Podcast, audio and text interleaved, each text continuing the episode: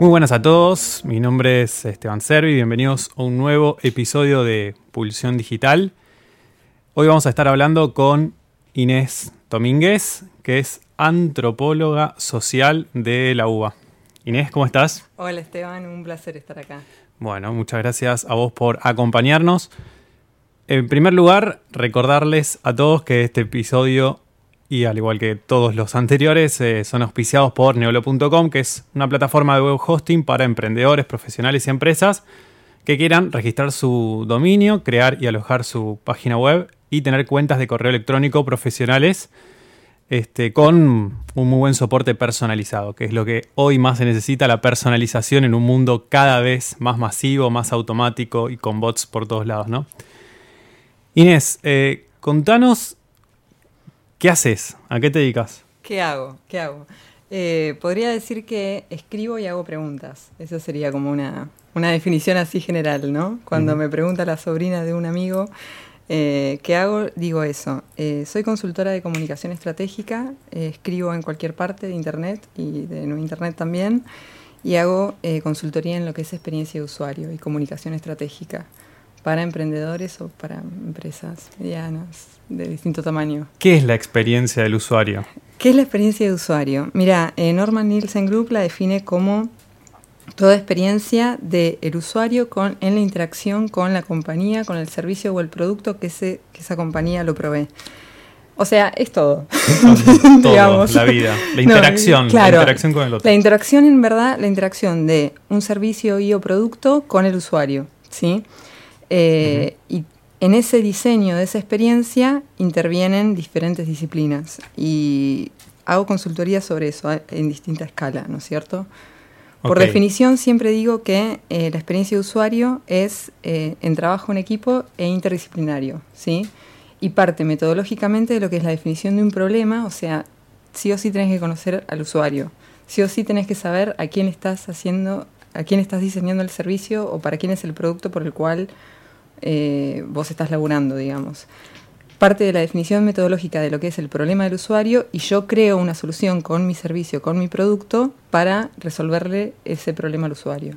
O sea, vos te enfocás primero en quién es el usuario y qué problema le vamos a resolver al usuario. Sí, sí, sí, en verdad es así. O sea, parte de diferentes... ¿Por qué lo vinculo con la antropología? Porque eh, el abordaje y el enfoque es antropológico y muchas de las metodologías y, técnicas que, implica también son antropológicas. Entonces... Stop. Eh, Por, ¿Por qué es antropológico? Contanos bueno, eh, ¿qué, es la antropología? ¿Qué es la antropología? Un psicólogo preguntándole a una antropóloga qué es la antropología. ¿Qué es la antropología? Eh, todo, hablamos de UX. Todo, no. la antropología es el estudio de la humanidad en su, en su dimensión biológica y cultural, ¿sí? Eh, ¿Por qué está hoy vigente? Porque estamos frente a un cambio de paradigma, ¿sí? Eh, cuando yo empecé eh, no era así, hoy sí, gracias a Dios, está buenísimo y las organizaciones lo están empezando a incorporar de ver esto de pensar fuera de la caja. ¿Y qué es pensar fuera de la caja? ¿O qué es innovar? ¿Qué es hacer las cosas fuera de la caja?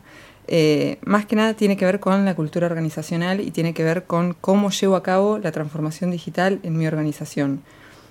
Eso tiene que ver con la experiencia de usuario, tiene que ver con la experiencia de usuario porque está, está vinculado al nuevo paradigma actual que es el diseño estratégico de el servicio o producto que yo lanzo en el mercado. Y para diseñar estratégicamente ese servicio, tengo que conocer las necesidades del usuario.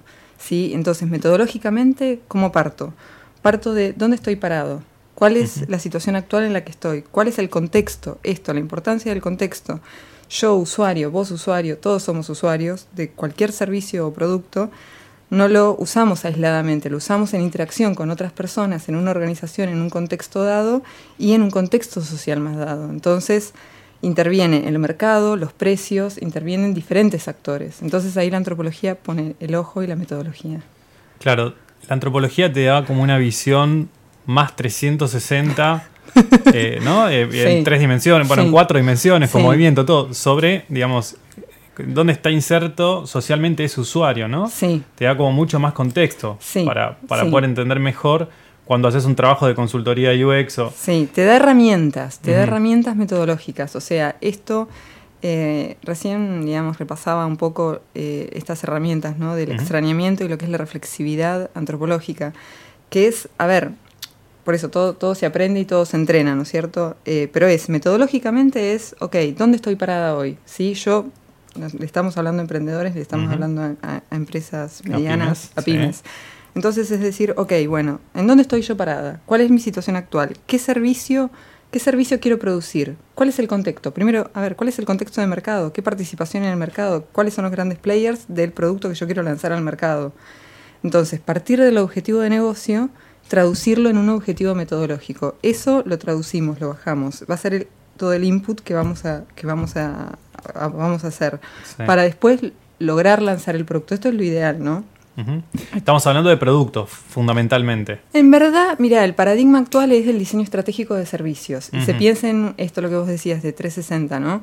Se piensa en diseñar todos los, todos los puntos de contacto del usuario con el, servicio. Y se habla de eh, lo que es el, diseño de servicios en experiencia de usuario. Eh, se trata, por un lado, se habla de la analogía de eh, backstage y front front stage, ¿no? O sea, de, por ejemplo, la cocina, ¿no? Un restaurante, vos tenés la cocina por un lado y tenés por otro lado el salón. Bueno, en una empresa eh, tenés la experiencia del empleado, ¿sí? Que sería como la cocina y en el salón sería como, bueno, lo, que vos ofreces al mercado. Entonces, ¿cómo podemos diseñar todo eso teniendo en cuenta absolutamente todo eso? Bueno, y conociendo al usuario. ¿Y cómo llegas a conocer al usuario? Con metodología quanti-quali, o sea, haciendo entrevistas, observando. Eh, ok, ahí son como recursos específicos para conocer al usuario. Propios de la Por ejemplo, ¿cuáles? Entrevista, ¿qué más se puede hacer? Entrevista, shadowing, observaciones. Primero, más que nada, primero diseñar el plan. Sí. O sea, yo siempre digo, a ver, eh, por eso es diseño de, de investigación. Pongamos un ejemplo concreto de algo que cualquier cosa, no sé. Bueno, eh, por, por ejemplo, ejemplo? Sí, no, por ejemplo, vos, vos tenés, o sea, lo que yo hago al principio es entrevistas a, los clientes, ¿no? Por ejemplo, te dicen, bueno, vos, vos, venís y me decís, Ine, quiero, quiero sacar una app de el producto que yo hago. Y yo te diría, bueno, pero ¿para qué? ¿Para qué querés lograr eso? ¿A quién se lo querés dar? ¿Sí? Eh, o esto es lo que te decía recién, bueno, ¿cómo, ¿cómo lo vas a comunicar a eso? ¿A qué público te dirigís? O sea, conocer primero al público que te dirigís y, también ser sincero esto de la empatía, ¿no es cierto? De yo voy a, yo voy a, yo compraría ese, ese, ese producto que estoy ofreciendo, estoy siendo, digamos, estoy, estoy agregando valor con lo que estoy haciendo. Eso está bueno, como una unidad de medida de si realmente estoy conforme con el producto o el servicio que yo desarrollo es si yo realmente lo usaría. ¿No? Creo que es una buena medida. Siempre y cuando uno sea exigente. Si uno no es exigente y a uno le da todo igual, bueno, no sé si uno va a llegar muy lejos, ¿no? Haciendo algo por su propia cuenta, pero... Sí, pero estoy agregando valor realmente. Eh, esto, a ver, la empatía es identificarse y ponerse en los, zapatos del, del, otro. Realmente es así. Entonces es decir, bueno, yo realmente, realmente compraría mi producto y hoy el paradigma actual es, a ver, estamos frente a un público súper exigente, súper crítico, somos todos usuarios y eso, ponerse en el lugar del otro es, a ver, yo también soy target, soy usuario, soy persona que usa ese servicio. Entonces a mí me gustaría que me hagan esperar 80 eh, horas en la cola de tal servicio y no, bueno, ¿cómo puedo diseñar toda esa experiencia, no solo la digital, sino toda la experiencia, tener una mirada holística, una mirada global? Para que esa persona no espere esas, esa, esa cantidad de horas. Por ejemplo, un profesional independiente que eh, trabaja, por ejemplo, diseñando logos para marcas. Obviamente en el mercado, bueno, está bastante bien determinado quiénes pueden ser sus, sus potenciales clientes mm. y también, digamos, puede definir quiénes son sus competidores. ¿no? Entonces, ¿Qué recomendaciones le daría? ¿Por, ¿O por dónde podría empezar? Bueno, primero, eh, ¿cuál es el objetivo? Del, o sea, vender. Vender. Bien. Pagar a fin de mes todo lo que pagar. Pagar las cuentas a fin de mes. Y que le quede algo para irse sí, bueno, viaje a fin de año. Bueno, ¿a quién, a, quién, a, quién, ¿a quién le da su servicio actualmente? ¿Sí? Entonces, hacer un estudio de los datos que tenemos. Algo que está buenísimo, y esto me lo enseñó trabajando en eh, haber trabajado en marketing, es tomar las decisiones en base a datos, ¿sí? O sea, el, el path sería como, en un primer lugar es, bueno, a ver, ¿dónde estoy parado? ¿A dónde quiero llegar? ¿A quién, a ver, primero, ¿a quién le dirijo mi servicio? quiere venderle, por ejemplo, quiere conseguir 10 clientes en 6 meses, por ejemplo. Bien, bien. Bueno. ¿Qué le preguntarías? ¿Qué le- ¿Cómo, ¿Cómo mejorarías ese producto? ¿Cuál es el, o sea, testiemos primero a ver, encontremos los puntos de dolor del producto o servicio que actualmente está recibiendo. Es solo, de- solo le das un logo o le generas valor agregado, ¿sí? ¿A dónde querés llegar? ¿Cómo ser un valor ¿cómo le hablas? Sí. ¿Cómo le hablas? Esto, lo que hablábamos antes. ¿Cómo, cómo le com- sí. perdón. No ¿cómo, cómo le comunicás? Ujú. ¿Cómo le comunicás? Porque por ahí a veces uno eh, habla en su propio tono, entonces sin tener, a ver, el modelo básico de comunicación, emisor, mensaje, receptor. Bueno, una marca es lo mismo, ¿sí? Eh, ¿A quién le estoy hablando? ¿Le estoy hablando en mis propios términos? O sea, ¿le estoy hablando en terminología que no entiende al, el- al target al cual me dirijo? ¿O le estoy hablando en un ter- una terminología que por ahí no le interesa? Entonces, diseño de logos. Y por ahí, no sé, si él se dirige a, no sé, a un Sí. target particular, dice, bueno, pero ¿qué hago? ¿Para qué? Yo no necesito logo. Bueno, entonces, ¿cómo le explico que sí necesita logo? Entonces es realmente conocer a quién le ofrezco mi servicio o producto. Y por ahí esto, hacer, eh, ser pedagógico en, esa, en ese ofrecimiento. Eh, esto pasa todo el tiempo, educación al cliente. Viene el cliente y te dice, quiero una app. No, pero ¿para, ¿para qué? ¿Por qué? O sea, empezar a preguntarse todo. De sí. en eso soy experta. ok. O sea, preguntarse a quién le estoy hablando, por qué le estoy hablando, No, qué le ¿Para qué para más que nada? ¿Para qué? ¿Para qué lo haces?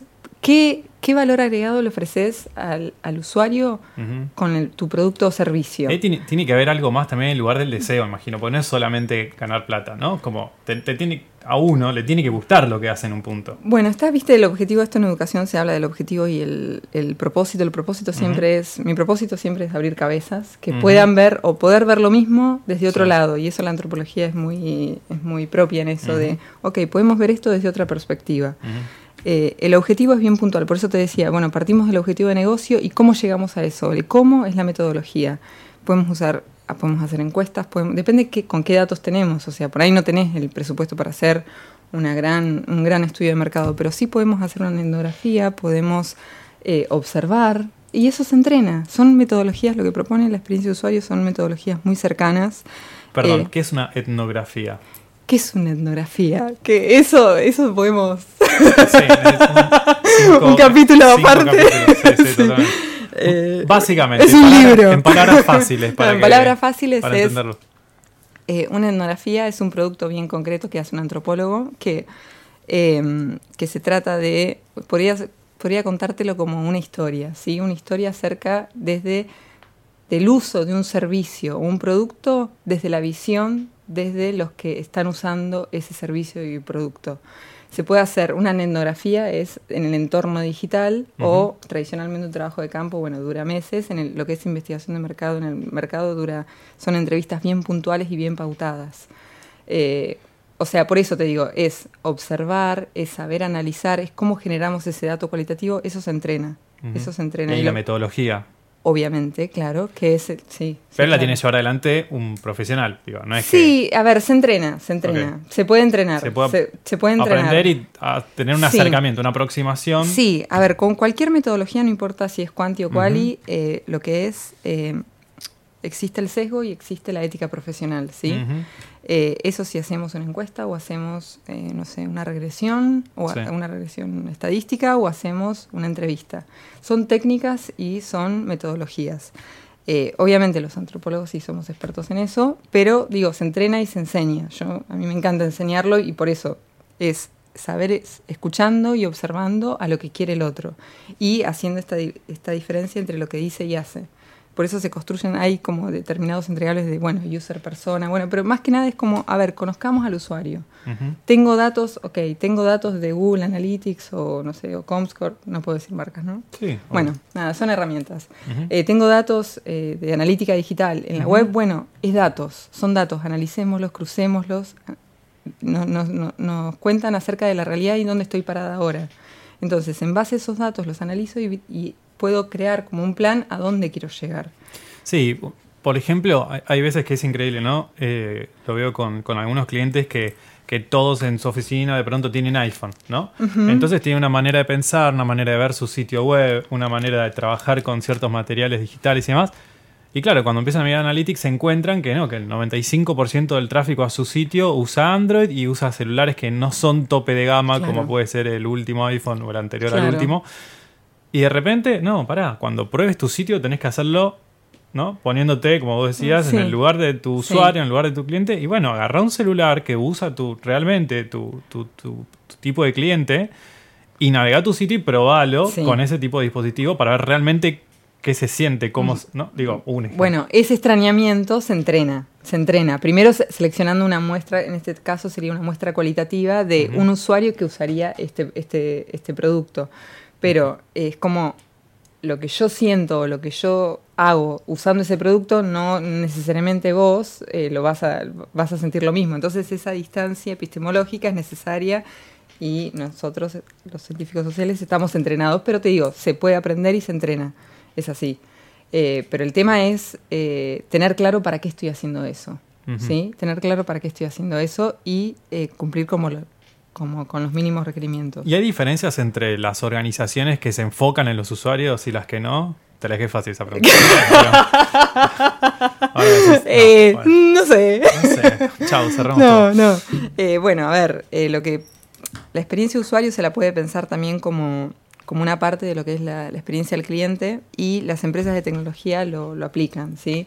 ¿Por qué? Porque primero es rentable, primero es baja la tasa de errores, vos haciendo investigación eh, vas a invertir en tiempo y no, no vas a gastar plata, digamos, es como, a ver, yo siempre hago la, cuando lo enseño hago la analogía, hay un, hay un autor eh, va un, empresario, eh, James Garrett, que es uno de los icónicos de lo que es experiencia usuario, que él habla de los elementos de lo que es la experiencia de usuario y habla de distintas como capas, ¿no es cierto? Esto, para llevarlo didácticamente, yo hago la analogía de un edificio, ¿sí? ¿Cómo construís un edificio? Bueno, en una primera etapa vos haces los cimientos y las columnas. Luego seguís construyendo y eh, por último haces la fachada, ¿no? ¿Qué es la fachada? Bueno, y eh, fíjate el color, no sé, elegís el color del edificio, elegís, que, no sé, el tamaño de las ventanas, etcétera. Bueno, en lo que es experiencia de usuario es esa analogía, pero em, al revés, ¿sí? Primero que nada es lo que te decía. Bueno, a ver, primero voy a hacer un estudio, voy a hacer un poco de investigación. Bueno, cómo es el barrio, en dónde, cómo son los demás edificios, cuál es la relación con los otros edificios, en dónde estoy parada y en dónde voy a construir ese edificio. ¿sí? Primero, un mínimo investigación que por ahí no tenés que invertir mucho. Es analizar la data que contás y sí por ahí poder hablar con el usuario final que va a usar ese servicio. Eso por un lado. Y después empezás al revés. Empezás desde, eh, desde la fachada. Sería como el diseño y la comunicación de ese producto digital. Para luego, por último, en términos de costos, hacer el desarrollo e implementarlo. Eso, ese proceso metodológico, te, a vos te ahorra un montón de dinero. ¿Por qué? Porque la parte de código es carísima y no es que lo haces una sola vez y haces un prototipo y lo haces. No, o sea, una vez que metiste el código, listo, ya está. Claro. Es como más caro. sale mucho más caro. Bueno, entonces, ¿qué haces? Lo, lo, iterás, o sea, vas, vas, vas probando y testeando. Este sería como la primera recomendación. Primero que escuchen a los usuarios y que eh, que eso, que analicen, eh, que, escuchen a los usuarios y que le pregunten qué quieren. Primero que se pregunten ellos, bueno, ¿para qué estoy haciendo esto? ¿Qué quiero hacer? ¿Qué quiero lograr? ¿Qué valor agregado le estoy aportando a esto? Después, eh, que conozcan a los usuarios. Eh, tercero, que tengan claro a dónde quieren llegar. O sea, ese modelo que te digo, en la realidad, ¿qué pasa? No, vienen, te dicen, bueno, quiero, quiero, quiero aplicar la experiencia de usuario. Bueno, no, ya está toda la parte de código hecha. Decís. ¿Y ahora? era antes. Era antes. Esa es mi recomendación. Esa es mi recomendación. Y también esto de, eh, a ver... Nos quedamos para, con, esto, no, con estos tres puntos me parece que son importantes, ¿no? Para subrayar, eh, escuchar al usuario, conocerlo. Conocerlo. Conocer al usuario eso implica escucharlo, eh, leerlo, con una actitud crítica. A ver, se, se, puede asesorar en aplicar metodología cualitativa, o sea, pero se puede, se puede hacer. Eh, sí, conocerlo, conocerlo, con todo lo que eso implica. O sea, y primero analizar data. Y pensar a dónde queremos llegar. Sí, tener claro, tener claro el norte. Ok, como el objetivo de lo que nosotros queremos lograr y cómo podemos trabajar en mejorar, digamos, eh, en la interacción del usuario con nuestro servicio nuestra plataforma, nuestro servicio, está bueno juntarse entonces con el, con el usuario, con el potencial usuario. Siempre, sí, reunirse, sí, reunirse y, eh, bueno, existe una técnica que se llama la entrevista, que se trata de, primero se parten de preguntas abiertas y escuchar, ¿no es cierto? Escuchar, no el sesgo cómo se produce. Bueno, y que te, te hago la pregunta, eh, Esteban, ¿vos crees que... Eh, no sé, la radio está buenísima, ¿no es cierto? Bueno, esa es una pregunta que no se hace. No, eh, ¿qué pensás de la radio? ¿O qué pensás de, tal producto? Eh, ¿Qué te gustó o no te gustó? Preguntas abiertas, ¿sí? Eh, y escucharlo. más neutrales, sin tendencia. Claro, la, objetividad iría por ahí, sí, exacto. Igual, bueno, estamos, estamos, es todo un capítulo. Sí, sí, por supuesto, por supuesto. La y la entrevista. Y para ir cerrando, me gustaría que que nos des algunas recomendaciones para redactar contenidos, porque todos hoy redactamos contenidos, queramos o no, digamos, estamos redactando en WhatsApp, en Twitter, en Instagram, cuando tenemos un perfil en LinkedIn, una página, digo, o un blog. Entiendo también que es un episodio aparte, por supuesto, pero básicamente, digo, un profesional independiente, una pyme, tiene que redactar contenidos porque, porque siente que todos lo están haciendo, entonces también lo tiene que hacer, pero ¿qué tiene que hacer? ¿Tiene que contratar a un especialista? ¿Tiene que...? Sí. Oh, bueno, directo. no, no, bueno, eh, eh, obviamente. Bueno, bueno con metodología es lo mismo. Metodología es lo mismo. Lo que te acabo de decir también.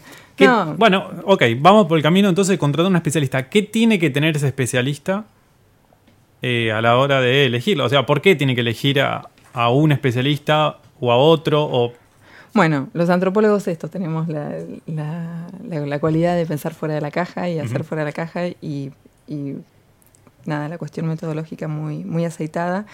Eh, nada, redactar, a ver, todos hacemos, todos observamos, todos preguntamos, eh, se entrenan, son, son skills que se entrenan, es así. Eh, para redactar contenidos, yo lo que le digo a mis alumnos es, bueno, tener claro el objetivo y tener claro el contexto. Es en qué canal estoy hablando y a quién le estoy diciendo eso. Y si, cómo se lo digo, bueno, tiene que ver con el tono de la marca, etcétera, pero más que nada tener a quién estoy hablando y siempre por ahí hacerlo cercano, pensar que le estoy hablando a un amigo eh, y que ese amigo no tiene por qué entender todo lo que le estoy, o sea, todo lo que yo conozco o lo que sé del producto, como tener claro para qué estoy escribiendo esto. Quiero que el usuario haga algo o no y tener en qué canal, cada canal tiene sus restricciones o no. Si es, si es social media es una dinámica particular, si es un email marketing también es otro, y como tener claro el objetivo de comunicación. Es, eh, digamos, pareciera no, bueno, pareciera no, es, así realmente, creo que hacer las cosas bien implica especializarse, ¿no? Eh, y a la hora de comunicar en un canal determinado, ya vas a publicar en Twitter o en LinkedIn, y quizás es otro el tono, ¿no? Quizás es otra la forma. Sí, sí. Sí, por ahí el mensaje, lo que yo digo es, como marca, el mensaje es el mismo, pero cambia el canal, ¿no es cierto? El, mensaje se adapta al canal. Igualmente, esto es lo que, lo que quiero que se queden como, como que son, eh, son metodologías cercanas, ¿sí? A ver, hablamos de transformación digital, hablamos de innovación y ¿cómo puedes innovar? Bueno, ¿y cómo, cómo llevas a cabo el proceso? ¿Cómo aplicás la metodología? Digo, si tenés que contratar a gente, contrata un equipo interdisciplinario. No vas a, no vas a innovar por aplicar Scrum o Design Sprint, per se. No, sino en cómo llevas a cabo. Todo es la cultura, la cultura organizacional. En tener en claro, ok, el contexto. ¿sí? Y esto de, lo que hablábamos del cambio de paradigma, somos todos seres humanos en un contexto, que interactuamos con nosotros y interactuamos con los servicios. Entonces es tener esa empatía con el otro. Ni más ni menos que eso. Bueno, me gusta porque llegamos al final del episodio con lo mismo que al principio, ¿no? Digamos, como vimos una vuelta en un círculo y volvimos al punto de la empatía. ¿Algo más que te gustaría acotar? ¿Algún tip, alguna conclusión, recomendación? Eh, ¿Alguna recomendación? no, eh, no, que, que a la hora de que piensen en el valor agregado que hacen, eh, que piensen en el usuario, que son metodologías cercanas, que hay mucho por internet, hay una oferta eh, enorme para, para, aprender por su cuenta, se aprende mucho haciendo también. Eh, y esto que, a ver, la innovación, que es una palabra que está muy de moda, eh, para mí es como decir que sos, soy inteligente. Si, si, decís que sos inteligente, no sos inteligente. Bueno, con la innovación pasa exactamente lo mismo. Se vive en la cultura organizacional. Y seas una pyme o seas una empresa grande, es cómo llevas a cabo los procesos y que son vínculos entre personas y en cómo llevas el entregable a tu cliente final. Entonces, esto, ponerse en el lugar del otro y que uno va asumiendo roles. En la organización es de acuerdo a la función del el rol que tengo. Pero ponerse en el lugar del otro, ni más ni menos que eso, la empatía. Y las metodologías estas son como muy cercanas, es escuchar al otro, observar, ok, iterar, iterar, sí, es como aprendo del error, ok, vuelvo a hacerlo de vuelta, es como bastante cercano. Inés, muchas gracias. Eh, si alguien te quiere contactar, escribir, ¿por dónde pueden encontrarte? Eh, LinkedIn, eh, Inés Domínguez, y si no, Instagram, Inés Fotos. Muy, muy profesional Inés Fotos, quedó que lo dejé así. Está bien, pensaste en el usuario, que son fotos y va a encontrar fotos. Sí, ya está. sí, sí, es, mi cuenta. Bueno, muchas gracias. Gracias a vos, eh.